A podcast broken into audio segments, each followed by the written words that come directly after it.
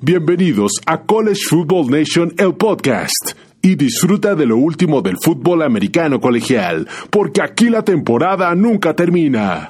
Hola Nation, ¿cómo están? Bienvenidos a College Football Nation, su programa, su podcast de fútbol americano colegial de los Estados Unidos, División 1 de la NCAA. Ante todo, muchísimas gracias por bajar este podcast, por hacernos parte de su día. Nosotros sabemos, Cooks y yo, sabemos que su día es muy apretado y su agenda es súper, súper importante, pero se toman su tiempo y quieren saber qué pasa al día de hoy del fútbol americano colegial de los Estados Unidos. Y ante todo, déjenme les presento a Cooks. Hola Cooks, ¿cómo estás? Muy buenas noches, Yayo. Un fuerte abrazo a toda la gente de College Football Nation. Aquí con mucho gusto para platicar este, en este podcast semanal de lo más destacado del fútbol colegial División 1 NCAA.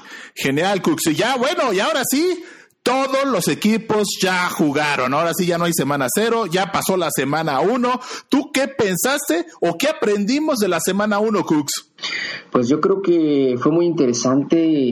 Sobre todo hubo muchos equipos eh, que se suponía que traían gran nivel, que batallaron mucho en la semana. Yo creo que fue un mal fin de semana para la conferencia del sureste con algunas derrotas humillantes, hay que decirlo. La derrota de Tennessee contra Georgia State la derrota de Missouri eh, contra Wyoming, la derrota de Carolina del Sur frente a Carolina del Norte, la derrota de Ole Miss frente al conjunto de Memphis, también otros equipos fuertes que cayeron como Purdue en Nevada, o sea, tuvo buenas sorpresas, Iowa State batallando en tres series extras contra North Iowa, aquí yo creo que tal vez es la única vez que lo, que lo, que lo voy a comentar, demuestra también que en el nivel inferior al FBS, lo que es el FCS, el Football Championship Series, que antes se llamaba 1AA, hay muy buen nivel de fútbol, ¿eh? hay muy buenos equipos y se demostró este, que muchos de ellos jugaron de tú a tú a la División 1 y obviamente también vale la pena señalar que los equipos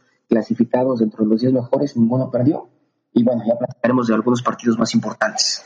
Sí, estoy totalmente de acuerdo. Yo lo que yo aprendí esta semana es que por, algo se tienen que jugar los juegos. O sea, no hay equipo chico. O sea, algo importante que pasó la semana es como Georgia State en casa de los voluntarios de Tennessee va los domina en la segunda parte. Yo estaba viendo ese juego, literalmente los dominaron y al final al cabo ganaron y rompieron una racha impresionante. Fue su primera victoria contra un equipo del Power Five.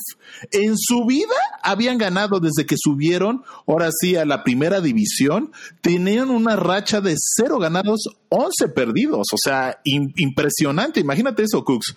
Ir a la casa de los voluntarios con todo y con todo el presupuesto que tienen y, se y, se podría decir que ganaron dos veces porque todos estos equipos chicos mucha gente no sabe cuando van a jugar con un equipo grande como eh, Alabama, Tennessee, Texas, hay un convenio. Los equipos grandes pagan para que vayan esos equipos chicos y se podría decir sirvan como sparrings. Entonces, eh, Georgia State fue doblemente ganador porque ganó y le quitó todavía su dinero a los voluntarios de Tennessee diciendo, ay, nos vemos, ¿no? Sí, de Georgia State, que es una universidad muy pequeña de la conferencia Sun Belt, que está ahí en Atlanta, que la verdad es un programa nuevo y con muy pocos recursos, recibió 950 mil dólares por parte de Tennessee por jugar este partido. Imagínate, además de recibir un chequecito de 950 mil dólares, les, eh, derrotaron, les aguaron la fiesta y la gente está muy, muy molesta ahí en Tennessee. Hay gente que ya se quiere aventar la toalla cuestionando la contratación de el coach Pruitt que en su momento fue corredor defensivo de Alabama. Entonces, eso fue una gran sorpresa. Y como te digo, el sureste, la conferencia sureste tuvo una semana muy, muy complicada, porque también las otras derrotas que señalamos, este, pues no, no las esperaban, no estaban en el plan de juego. Sí, no, yo estoy totalmente de acuerdo, pero para ti, bueno, lo que yo vi fue que al Big 12 le fue muy bien. 10-0, eh, o sea, no con, ahora sí, ningún equipo de la conferencia perdió.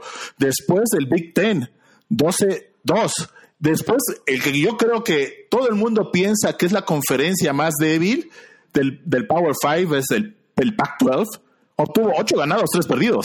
O sea, no le fue tan mal, está media tabla. Y lo que nos sorprendió, o tal vez a mí me sorprendió, fue que el es eh, la conferencia del SEC, donde está Alabama, LSU, está en el cuarto lugar donde tuvieron siete ganados, cuatro perdidos y hasta abajo creo que va a ser la conferencia más débil, el ACC, la del campeón Clemson. Tienen cuatro ganados, tres perdidos.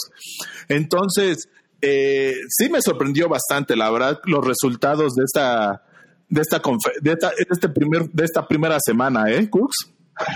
Sí, sí, la verdad, este, el Big 12 obviamente es invicto, vale la pena, aunque la gran mayoría de sus equipos jugaron con eh, universidades del división, de la división interior, inferior, perdón, 1AA, eh, Football Championship Series, de hecho, Iowa State se tuvo que ir a tres series extras para derrotar a Northern Iowa, que es un buen programa de FCS. Tiene mérito porque, como tú bien dices, los hay que jugarlos y nunca puedes menospreciar a ningún rival. Sí, ¿y qué te parecieron los corebacks de transferencia? Ahora sí, ¿qué te pareció Jalen Hurts? Nada más pasó para 336, 32 yardas, 176 yardas por tierra y 6 touchdowns. Eh, solo alguien comparó este, ahora sí, estos números fue Johnny Mansell, Johnny Football en el año del 2012, el año que fue ganador del trofeo Heisman. Eh, ¿Y tú cómo ves el resto de, ahora sí, eh, Justin Fields, Jacob, Neeson y Kelly Bryan? ¿Cómo crees que les fue esta semana, número uno? Sin duda alguna, Jalen Hurts tuvo una actuación extraordinaria. La ofensiva de Oklahoma se ve muy potente como, en años anteriores. Obviamente, eh, el problema de Oklahoma sigue siendo su ofensiva porque recibieron 31 puntos de Houston, no se vio bien, pero Jalen Hurts se vio impresionante, como tú dices. Eh, la verdad que yo creo que va a mantener el nivel del, equipo de Oklahoma. También me gustó mucho cómo se vio Jacob Gibson con los Huskies de Washington. Derrotaron a un, programa de los mejores de FCS. Washington se vio muy preciso, con gran comando de la ofensiva. Eh, Justin Fields creo que se vio bien. Obviamente jugaron contra un rival eh, que no fue de gran nivel como fue de Atlantic University, creo que cumplió, habrá que verlo un poquito más adelante, todavía me guardo mi, mi veredicto final y Kelly Bryant creo que cumplió, obviamente ya no está jugando en Clemson, ¿verdad? Está jugando en Missouri, hay una gran diferencia, aunque los dos son tigres, unos, unos sí rugen y otros no rugen tanto, entonces sí, estoy de acuerdo. su ofensiva creo que se vio bien, el problema fue la defensiva de Missouri que no, no pudo parar a, a los vaqueros de Wyoming, entonces yo de estos cuatro diría gran calificación, 10 eh, para eh, Jalen Hurst, 10 para Jacob Eason, y para Justin Fields me reservo todavía su calificación y Kelly Bryan creo que bien, cumplidor, un 7, un 8, aunque pues volvemos a lo mismo, no, no se compara para nada jugar con Clemson y el talento que tienes alrededor que jugar con el equipo de Missouri. Estoy totalmente, sí, estoy totalmente de acuerdo, aunque Kelly Bryan vamos a decir, los entre está en el top 2 de los líderes pasadores. Nada más eh, el coreback de Texas Tech, Bowen, hizo un poquito más de yardas. Se hizo 436 yardas para dos anotaciones. O sea, los números muy parejos. Nada más son 13 yardas de diferencia. O sea, un buen pase y ya. Eh, entonces, creo que Kelly Bryan, por el talento que tiene alrededor, sobresale, la verdad, sobresale, aunque su equipo haya perdido. ¿Y qué te pareció? Discúlpame, voy a dar el giro, el mejor juego de la semana, el número, ahora sí, Oregon contra Auburn. Es increíble cómo los patos de Oregon dejaron ir este juego. La verdad, no lo logro entender. Todavía estoy dando golpes de, cabeza. Cómo los patos se dispararon ellos solos y, y tenían un partido dominado y por sus errores y por ese balón suelto, para mí fue el, ahora sí el que cambió todo, el balón suelto del tercer cuarto que se lo regresan hasta la anotación. Desgraciadamente, bueno, afortunadamente la defensa de Oregon hace tres y fuera y no hace la y nada más se permite tres puntos, pero ese esa jugada cambió todo, ¿eh? literalmente. Oregon anota y psicológicamente mata a los a los Tigres de Auburn. O sea, Auburn no tenía cómo ahora sí responder a, a, los ataques de Oregon y cambió todo, cambió para mí todo. No sé tú qué piensas en ese juego. Mira, sí, sin duda fue el partido más emotivo, fue el de mejor nivel en la semana. Creo que Oregon dejó una gran oportunidad que va a ser muy difícil que se le presente, que es obtener un triunfo que resuene a nivel nacional. Creo que fue mejor equipo Oregon, dominó. Eh, Auburn batalló mucho con su coreback, aunque todo el mundo ahorita lo tiene como héroe a Bonix. La verdad que tuvo un partido malo, pero muy, ah, malo, malo, pero supo responder en las últimas dos series que tuvo el equipo de Auburn, ayudado por sus receptores. Y sí, coincido contigo que el equipo de Oregon no supo manejar el juego. Eh, ellos dejaron ir el partido más de que lo haya ganado el equipo de Oregon, que tiene mérito al final. Creo que le faltó ser más agresivo en la segunda mitad. Cuando iban ganando, se, vieron también un poco conservadores y ahí, en, ese pecado, eh, pagaron la, la, en esa la penitencia. Justin Herbert creo que tiene gran nivel, pero pues sí, la verdad que el equipo de Auburn eh, dejó ir un triunfo que el cual yo creo que se va a arrepentir todo el año. Me acordó mucho lo que pasó el año pasado contra Stanford en el Outson Stadium, que igual, tercer cuarto, a punto de matar el juego, balón suelto, casi similar Justin Herbert soltó el balón casi igual y se lo regresaron. Nada más que la diferencia en que con Stanford anotaron y les dieron vida a los Cardenales y vámonos para arriba. Y pero bueno, te voy a decir, yo, bueno, yo pensaba que habíamos dicho que Oregon iba a ganar muy cerrado el juego, pero muy, muy, muy me adentro. Yo pensaba que Over iba a dominar las líneas, las dos líneas, y no, ¿eh? O sea, yo como aficionado de Oregon me dejó un, dos sabores, ¿no? La amarga derrota de que saber que se pudo haber ganado y se perdió una gran oportunidad para ser ahora sí contendiente a los playoffs, eh, pero también me quedé con un grato sabor de boca que el equipo se ve muy físico, literalmente físico, estuvieron a un tú por tú con la línea defensiva de, de Auburn, que es de las mejores que hay al día de hoy a nivel de, de ahora sí, de los Estados Unidos de nivel colegial. Y las dos líneas subieron bien. El, ritmo fue muy, muy rápido, ¿no? O sea, eso también me gustó. Justin Herbert también muy activo, muy certero. El final, como te digo, el plan de juego nos volvió a fallar. Errores, nos disparamos en el pie varias veces, varios castigos que nos costaron el juego. Realmente yo creo que Oregon perdió el juego, no Auburn se lo ganó. Entonces, pues eso es lo que pasa, por eso se juegan los juegos y ni modo, aprender de esto y para adelante, ¿no? Sí, la verdad que el equipo de ha sido pensando que va a estar peleando la división norte del Pacto, pero es, también es un duro golpe para las aspiraciones del Pacto esta derrota viendo la final de temporada del College Football yo pues la narrativa, ya sabes, mucha gente dirá, sí, pero cuando jugaron contra un equipo del SEC no supieron ganar el partido, pero bueno, ya todavía le faltan 11 partidos a la temporada, que es lo bueno. Eh, exacto, y, más el tazón, ¿no? Así es. Exacto. Pero bueno, ahora sí, ya vamos a empezar a hablar de la semana número dos.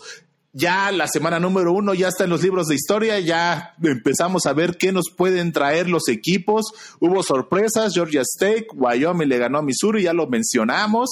Iowa State tuvo que tres tiempos extra para vencer a North Iowa. Pero bueno, ahora sí creo que hay cinco juegos de la semana número dos que tenemos que estar muy, muy atentos y los vamos a mencionar no tanto por orden de, importancia, sino por orden de aparición, por cómo se van a ir jugando. Y el primer juego que creo que Cooks y yo eh, ahora sí estamos de acuerdo es Michigan. Bueno, Michigan recibe la visita de la Armada, de Army, el sábado 7 de septiembre a las 12 del día, hora del este de Estados Unidos, en el Big House, televisora Fox. Eh, ahora sí, literalmente, ¿tú qué piensas de este juego, Cooks? Fíjate que se me hace muy interesante, lo comentamos desde eh, que hacemos los previos de las conferencias, el equipo de Army que el año pasado ganó 11 partidos, aunque la primera semana batalló únicamente ganando 14-7 a la Universidad de Rice, creo que con su triple opción puede complicarle bastante eh, la vida a la defensiva del equipo de Michigan. Obviamente también creo que Michigan es un equipo más físico, más fuerte, más rápido y creo que va a anotar muchos puntos, pero no me extrañaría que en este juego ambos equipos anduvieran cerca de los 30 puntos y que Army eh, le complicara mucho. Repito, es muy difícil preparar una defensiva para detener la triple opción cuando no estás acostumbrado a ver ese sistema. Van a poner a prueba a lo que son los linebackers, las alas defensivas, sobre todo lo que se llama fútbol de fundamentos, en inglés dicen assignment fútbol, y creo que ahí va a ser la clave, pero creo que, creo que Army eh, le va a dar un gran dolor de cabeza a Michigan, aunque siento que al final los Wolverines van a sacar el partido en el último cuarto. Venga, a ver, chécate estos datos, pero primero te contéstame algo. La línea para todos los ahora sí, toda la gente que quiere tener un dinerito extra el fin de semana, es Michigan menos 23 y los Underwovers son 48. ¿Tú crees que Michigan logre cubrir la, ahora sí, la, la línea o, o tú dirás que hay que votar por, por la Armada? Eh, apostar, Yo creo que iría poco. Sí, yo creo que iría por los puntos con la Armada, ¿eh? Es lo que yo considero que va a ser complicado que el, que el conjunto de, de, Michigan pueda, pueda cubrir la línea frente a los Black Knights, los Army Black Knights. ¿Y que altas o bajas? Son 48 puntos. Altas, sí. Sí, eso sí, iría a las altas, iría a las altas. Creo que, repito, creo que las dos ofensivas van a mover bastante el boide y, y, creo que eso sí se irían a las altas. Perfecto, pero chécate, chécate estos datos que es, es pura estadística. Bueno, es la historia que han tenido los equipos, ¿eh? Es tiene la Armada un récord de siete ganados, un perdido cuando van contra equipos ganadores en los últimos ocho juegos. En los últimos cuatro juegos de la Armada, contando ahorita la última semana, tiene un récord de 3-1, discúlpenme. Y el dato más importante que tiene la Armada es los últimos juegos de visitante, los últimos cuatro juegos de visitante, tiene un récord de cuatro ganados, cero perdidos. ¿Cómo ves? ¿Cómo ves, Cruz? No, no, esos números la verdad que sí llaman mucho la atención y por eso decimos que este juego lo escogimos que iba a ser muy, muy interesante. Sí, mira, y ahí te va. Yo que creo que puede necesitar la Armada para ganar. Ok, el ataque terrestre de la Armada se vio muy mal contra Rice. Yo vi el juego. La verdad, Rice los dominó en la línea de golpeo. Pero también, vamos a ser sinceros, fue el primer juego muchos equipos apenas están ganando ritmo, entonces le doy ese voto de como que duda a la defensa de Rice, pero yo no creo que la ofensiva, ahora sí ya con dos semanas, eh, se vaya a ver tan mal. La verdad, yo creo que la ofensiva, el ataque terrestre de la Armada va a explotar. Y otra cosa que yo pienso es que la defensa de la Armada es muy golpeadora, es muy física, y una cosa que tiene esta defensa es que no permite jugadas grandes. Solo a Rice le permitió una gran carrera. Eso fue todo. Y Michigan, Michigan, ¿qué necesita? Michigan necesita que, pues ahora sí, su línea ofensiva explote, domine la línea defensiva. Eh, la defensa de, ahora sí, de Michigan es muy buena. Yo creo que podría ser de las mejores de la nación. Michigan se le dice que tiene la mejor línea ofensiva de la nación en papel. Eh, dominó, ahora sí, a, bueno, también a mí del Tennessee con, con 33 minutos eh, eh, de posición, pero no creo que en este caso sea lo mismo. Necesita que los linebackers, ahora sí, tenga y proteja sus carriles. No creo que le corran por dentro de los tackles. La verdad, eh, ahora sí mide el Tennessee, nada más promedió 67 yardas por tierra en todo el juego. Entonces, creo que la Armada, si tiene oportunidad, va a ser por los costados. Eh, y bueno, yo creo que sí va a ser un juego muy físico, muy terrestre. Y no le veo cómo. Yo tampoco le veo cómo Michigan cubra la línea. Yo apostaría por la Armada. ¿Y qué te iba a decir? Y ahí te va, yo voy por las bajas. Va a ser un, un juego de, de mucha, mucho, muchas carreras la verdad, por la parte de la Armada. Entonces, eso va a consumir mucho el tiempo. Entonces, no creo que sea, sea muy alta los puntos, la verdad. Tal vez queden a 40, 30 y tantos puntos. También la defensiva de Michigan es muy buena y no va a permitir muchos puntos. Entonces, eso es lo que esperemos, ¿no? Sí, bueno, yo, yo sí pienso que se van a ir a las altas. Ahí sí, ahí sí hay diferencia, pero repito, creo que ambas ofensivas van a mover el ovoide y, al final del día las defensivas se van a doblar ante el poder ofensivo de ambos equipos. Perfecto. Bueno, el siguiente juego, creo que también, si no es por el de la noche, sería el juego del, de la semana, el que también mucha gente espera.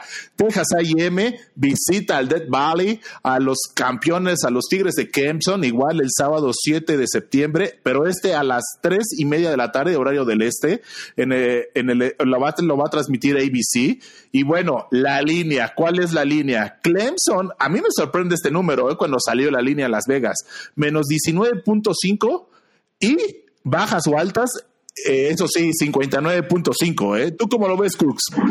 Pues sí, obviamente eh, el equipo de Clemson se vio impresionante en la primera semana, derrotando con suma facilidad el equipo de Georgia Tech. Eh, sobre todo el juego terrestre. Travis Etienne se vio impresionante y siempre con un corredor eh, luce es porque la línea ofensiva está muy, muy fuerte. Y las dudas que había, las caras nuevas en la frontal y en la defensiva de Clemson también se vieron muy bien. Obviamente ahí sí Georgia Tech es limitado. Yo la conclusión que puedo sacar es que la ofensiva de Clemson está impresionante y la defensiva todavía me gustaría verlos. No puedo tener conclusiones porque realmente Georgia Tech no tiene una ofensiva para representar un, un este un rival complicado. Y por otra parte, el equipo de A&M, es un equipo que está mejorando, está fuerte, pero se le notó una debilidad en su primer juego, que fue la línea ofensiva. La verdad se vio frágil, hay gran coreback, eh, receptores, corredores, pero la línea ofensiva se vio frágil. Entonces yo creo que por ahí viene la clave de esa línea tan tan grande que tiene a favor Clemson, me refiero a la línea de apuesta, a la diferencia de 19 puntos. Y bueno, obviamente jugando en, en Dead Valley, allá en Clemson, y con el antecedente del año pasado, donde eh, sufriendo muchísimo el equipo de Clemson ganó el partido. Yo creo que todos esos elementos van a hacer de que Clemson salga a jugar buscando, si le puedes llamar una revancha, ¿verdad? Porque mucha gente sigue diciendo que, que no, no debieron haber ganado el año pasado o que no fueron el mejor equipo, etcétera, etcétera y con el talento que tienen y la debilidad de A&M en la línea ofensiva, creo que por ahí eh, Clemson va a tener una gran exhibición y creo que sí, sí puede cubrir esos 19 puntos que marca la línea de apuesta. Uf. Yo, yo lo veo complicado los 19 puntos porque hay que acordarse de algo, Cooks. El año pasado apenas los Tigres de Clemson le ganaron 28-26, entonces yo lo veo muy, muy difícil. Que, a mí me sorprendió 19 puntos, la verdad, 19 puntos. Y sabes también que me, que me sorprendió aquí, es que el chico maravilla, Trevor Lawrence, no tuvo un tan buen juego, ¿eh? La verdad, lanzó eh, para 168 yardas, un, un, pase de anotación, corrió para una anotación. En la primera, ahora sí, abrieron la, la, temporada con esa anotación, pero tuvo dos intercepciones, ¿eh? Y tuvo 13 para 23 pases completos. Entonces, eh, Trevor Lawrence no se vio muy bien y, y, esa ofensiva se necesita que se vea así, que empiece a moverse, la verdad. Bueno, entonces te digo, en sí, los datos, para mí las estadísticas duras es lo siguiente, la historia, ¿no? Los Aggies, en, en los últimos 11 juegos, cuando juegan contra ahora sí, juegos de, no, de su conferencia tiene un récord de 10 ganados, un perdido. Cuando juega con equipos ahora sí de, del top 5, al día de hoy tiene 4 ganados, un perdido. Eh, en los últimos cinco juegos, cuando ha jugado en pasto natural, los, los Aggies tienen 4 ganados, un perdido. Y tienen un récord de 9 ganados, 3 perdidos con equipos ganadores. Entonces, los Aggies yo lo veo muy fuerte, la verdad. O sea, yo veo que Kellen Mott, el coreback, sí, tal vez no tuvo números impresionantes, lanzó para 19, 19 eh, pases completos de 27 para 194 yardas, tres pases de anotación, eso fue lo importante, una intercepción y corrió uno para la victoria contra Texas Tech, contra Texas, la estatal de Texas, discúlpenme. Eh, pero bueno, ahí creo que Clemson, como tú dices, va a explotar la línea ofensiva. El, en el juego pasado contra Georgia Tech, literalmente el jugador, ahora sí, el jugador del partido fue Travis 18, el corredor, que, que, corrió para 205 yardas. Y bueno, yo creo que esa va a ser la marca, ¿no? O sea, literalmente correr, correr de balón. Este Trevor Lawrence tiene que levantar su juego. Si quiere, ser nombrado otra vez al Heisman, porque si no, yo lo veo muy, muy complicado, la verdad. ¿eh? Bueno, es la primera semana apenas, ¿verdad? Y eh, yo creo que poco a poco se van a ir dando los resultados.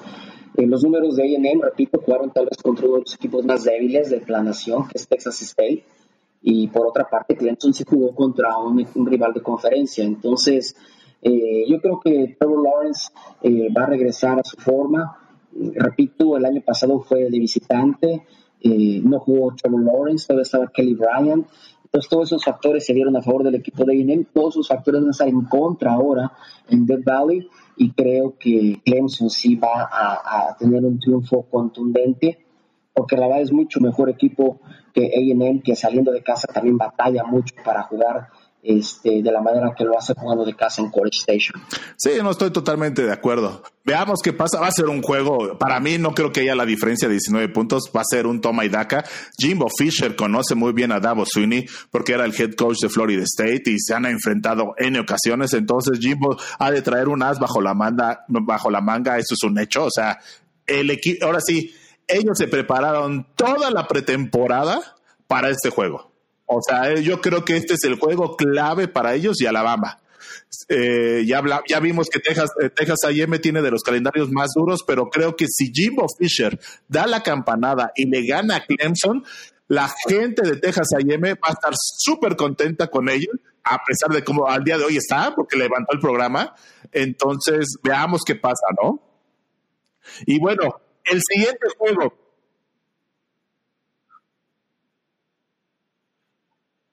Sí, o sea, levantaría el nombre del programa y el reclutamiento se iría a las nubes, porque todos dirían que quisieran jugar con Jimbo Fisher de nuevo, ¿no?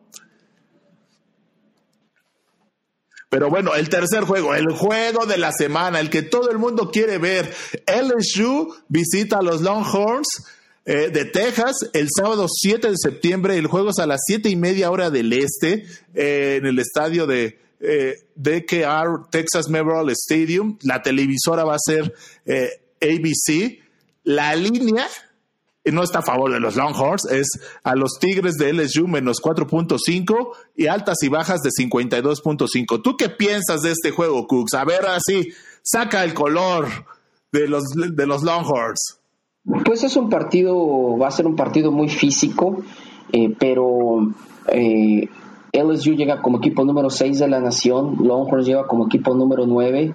Hay una gran diferencia respecto al LSU de años anteriores. Eh, tuve la oportunidad de ver su partido frente a Georgia Southern, que el cual aplastaron 55 puntos a 3 y ahora trae un nuevo sistema ofensivo, porque en los años anteriores LSU era un equipo corredor prácticamente, con un sistema eh, ofensivo muy limitado, jugando con dos alas cerradas, fullback, así digamos que estilo profesional. Este año cambiaron, traen un sistema de pases cortos, y de más de, RPOs, Run Pass Options, con Joe Burrow, su quarterback, que está teniendo un gran desarrollo, entonces aprovechando un gran cuerpo de receptores. Entonces, hasta se dice que traen ya una ofensiva estilo Big 12, el equipo de LSU. Por otra parte, sabemos que la defensiva del conjunto de Louisiana State es este, extremadamente veloz, agresiva, es una de las mejores de la nación, entonces es un equipo muy sólido.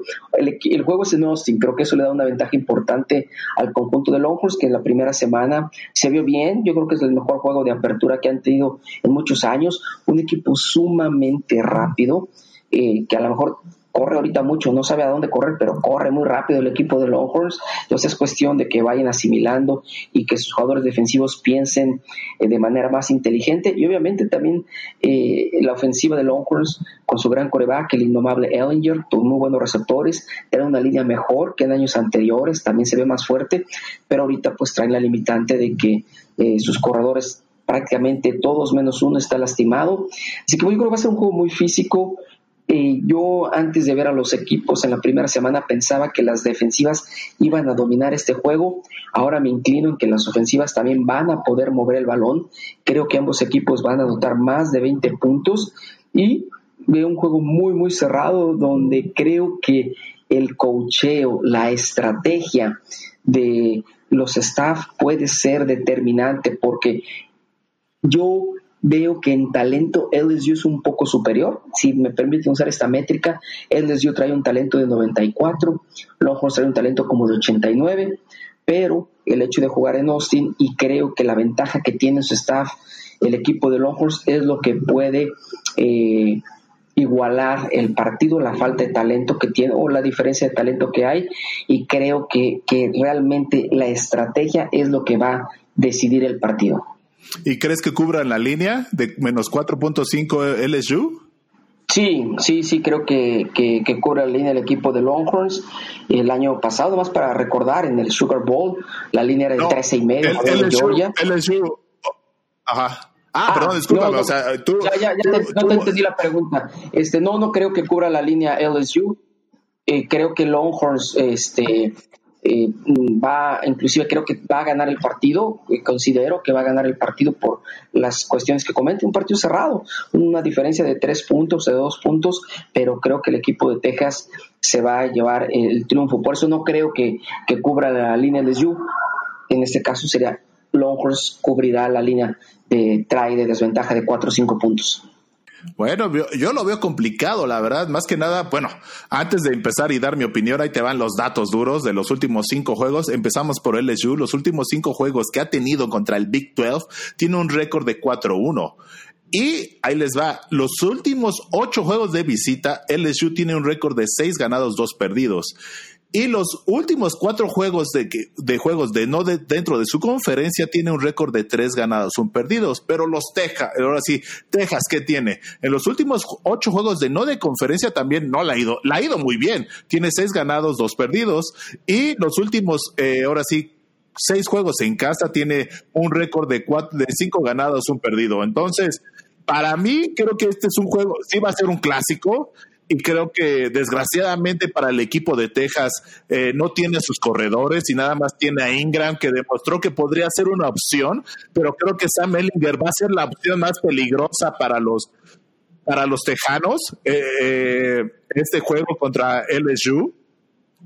Pero sí, la verdad yo creo que una de las cosas que se va a ver es, como tú dices, las líneas defensivas y la línea ofensiva. Es donde se tiene que ver que Texas tiene que dar la mano y levantarla. O sea, sencillamente LSU tiene más talento. Hay, hay nivel defensivo que podría ir a la NFL en la primera ronda del draft el, siguiente año, pero yo creo que este va a ser el juego de Sam Ellinger, donde se tiene que echar al equipo al hombro y, derrotar a LSU. Va a ser Sam Ellinger, no va a ser el ataque terrestre, no va a ser la defensiva, va a ser Sam Ellinger. Y este puede ser el, juego ícono donde lo puede catapultar para hacer All American y tal vez puede ser catapultado si tiene muy buen juego para ser candidato al Heisman este año y que ahora sí los miembros de la NFL y los scouts de la NFL lo vean y vean que su valor, ¿no? O sea, yo veo eso, yo veo que va a ser un duelo de corebacks y que ahora sí, el que coreback haga menos errores eh, lo pueden, lo pueden eh, va a salir con la victoria. Así yo veo el juego. Y, yo no, hijo, la verdad, yo creo que sí va a estar menos de, menos, ahora sí, no creo que LSU eh, logre la, la línea, eh, la verdad, te soy sincero. Yo creo que eh, Texas también saca, yo, yo apostaría por Texas y no creo bueno, yo sí creo que sean altas, ¿eh? yo sí creo que van a ser muy, muy, muy altas esta vez. Sí, yo también creo que van a, superar las altas, pero repito, yo creo que va a ser un partido entre 20 puntos, los dos equipos estar en ese rango entre 20 y 30 puntos, y que creo que al final el equipo de Longhorns eh, va a sacar el triunfo por la estrategia. Es, creo que es un gran activo el que tiene Tom Herman eh, con su conoce muy bien al corredor defensivo Dave Aranda de LSU y creo que por ahí, por ahí es donde tiene un poco la ventaja el, equipo de Longhorns, así como eh, LSU lo tiene en el talento, en el coacheo creo que lo tiene el conjunto de Longhorns. Bueno, Cooks, ya llegamos a la pausa de dos minutos, pero aún nos faltan dos juegos antes de que ahora sí se nos acabe el tiempo. ¿Qué te parece el juego de Nebraska, Colorado? Todo un clásico. También es el sábado 7 de septiembre a las 3.30 de, la tarde, horario del este, eh, eh, en la casa de Colorado, televisora Fox. Eh, la línea dice que, lo, que Nebraska gana por menos cuatro. ¿Tú qué piensas de esto, Cooks? Muy interesante. Como bien mencionas, este fue un clásico cuando ambos equipos pertenecieron a la conferencia del Big 12 en la división norte decidieron en muchas ocasiones quién representaba esa división en el juego de campeonato. Yo creo que el conjunto de Nebraska está más sólido, aunque Colorado se vio bien su ofensiva frente a Colorado State. Nebraska batalló, la verdad, tuvo una gran actuación defensiva, pero batalló para sacar su triunfo ante el equipo del sur de Alabama. Creo que la defensiva de Nebraska, los famosos Black Shirts, van a hacer el trabajo y con algunos destellos del quarterback Adrian Martínez, creo que los Huskers se van a llevar el triunfo y por unos siete puntos.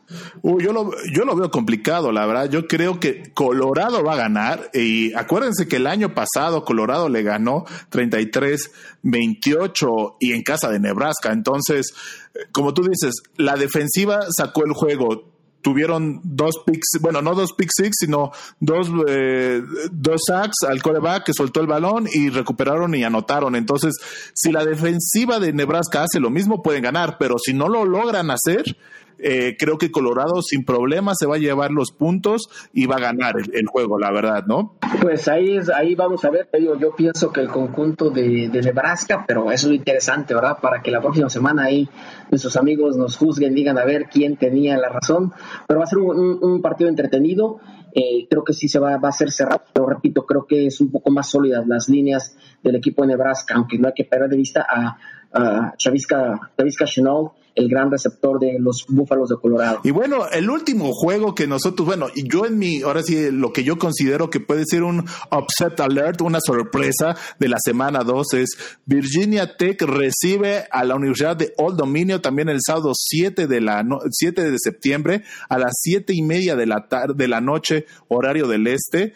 Eh, yo creo que Old Dominion aunque le costó trabajo ganar el primer juego de la temporada, creo que puede dar la sorpresa como lo hizo el año pasado y le va a ganar a, los Hokies de Virginia Tech. ¿Tú qué piensas, Cook?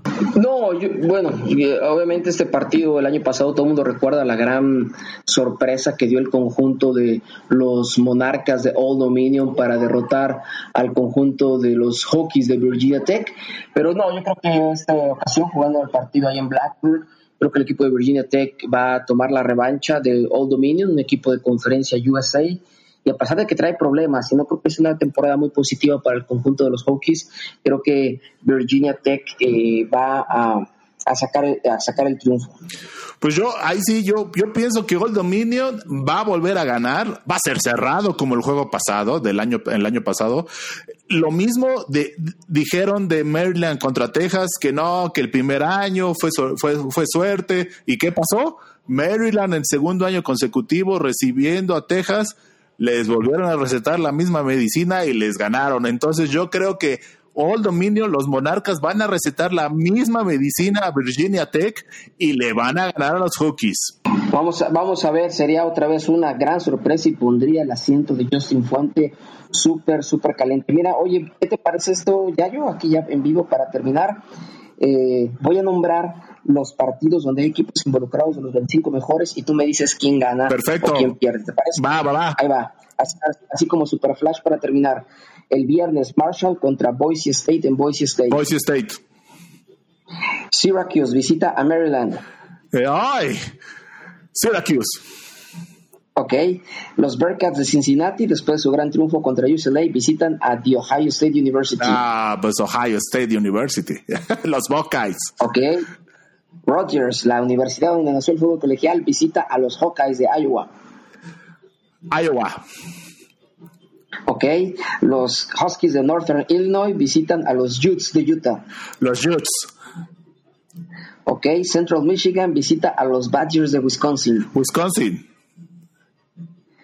Eh, Murray State contra Georgia y New Mexico State contra Alabama. Alguien te pregunto porque una ah, vergüenza estos juegos los equipos del SEC. Pero fíjate que hay otros dos, este, tres partidos ya para terminar. Central Florida contra Florida Atlantic.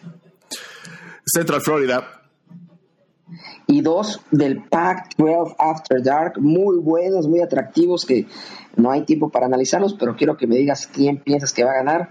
Stanford USC. Uf, hijo. Y los dos no tienen coreback titular, ¿eh? Los dos no tienen. Ahorita estamos, viendo que tal vez el coreback titular también de Stanford está fuera. Entonces, uy, uy, uy. Eh, Stanford. Ahí voy yo con USC, fight on en todos los anteriores, coincido contigo.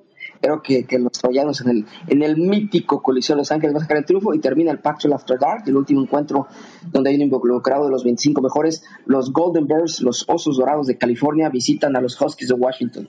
Washington. Washington también. Ahí está, para que no digan que no hicimos todo el recorrido. No hicimos de todos los equipos de Exacto. Exactamente. Me parece genial. Bueno, bueno, Crux, ¿con qué te quedarías o qué le quedarías a la gente al, para terminar este programa? Pues la gran invitación para que estén pendientes del partido de LSU contra Longhorns, que también lo pueden escuchar en español en Caída Deportiva Longhorns en español, y este que va a ser un partido muy interesante. Yo creo que esta segunda semana nos va a traer mejor partido todavía que la primera semana. Bueno, Crux, bueno, yo también creo lo mismo, la verdad, yo creo que va a ser el mejor juego y ya los equipos van a agarrar ritmo y se va a ver ahora sí lo que estamos hechos. Pero bueno, eso es todo, Nation, la verdad, muchísimas gracias por bajar este podcast y ya saben, visítenos en todas nuestras redes sociales, Facebook, Instagram, Twitter, YouTube y también en nuestra página web donde ponemos reportajes interesantes. Esta semana hablamos de, eh, ahora sí, el ex, eh, el ex doctor o médico o trainer de Penn State que demanda a la universidad y también demanda al head coach.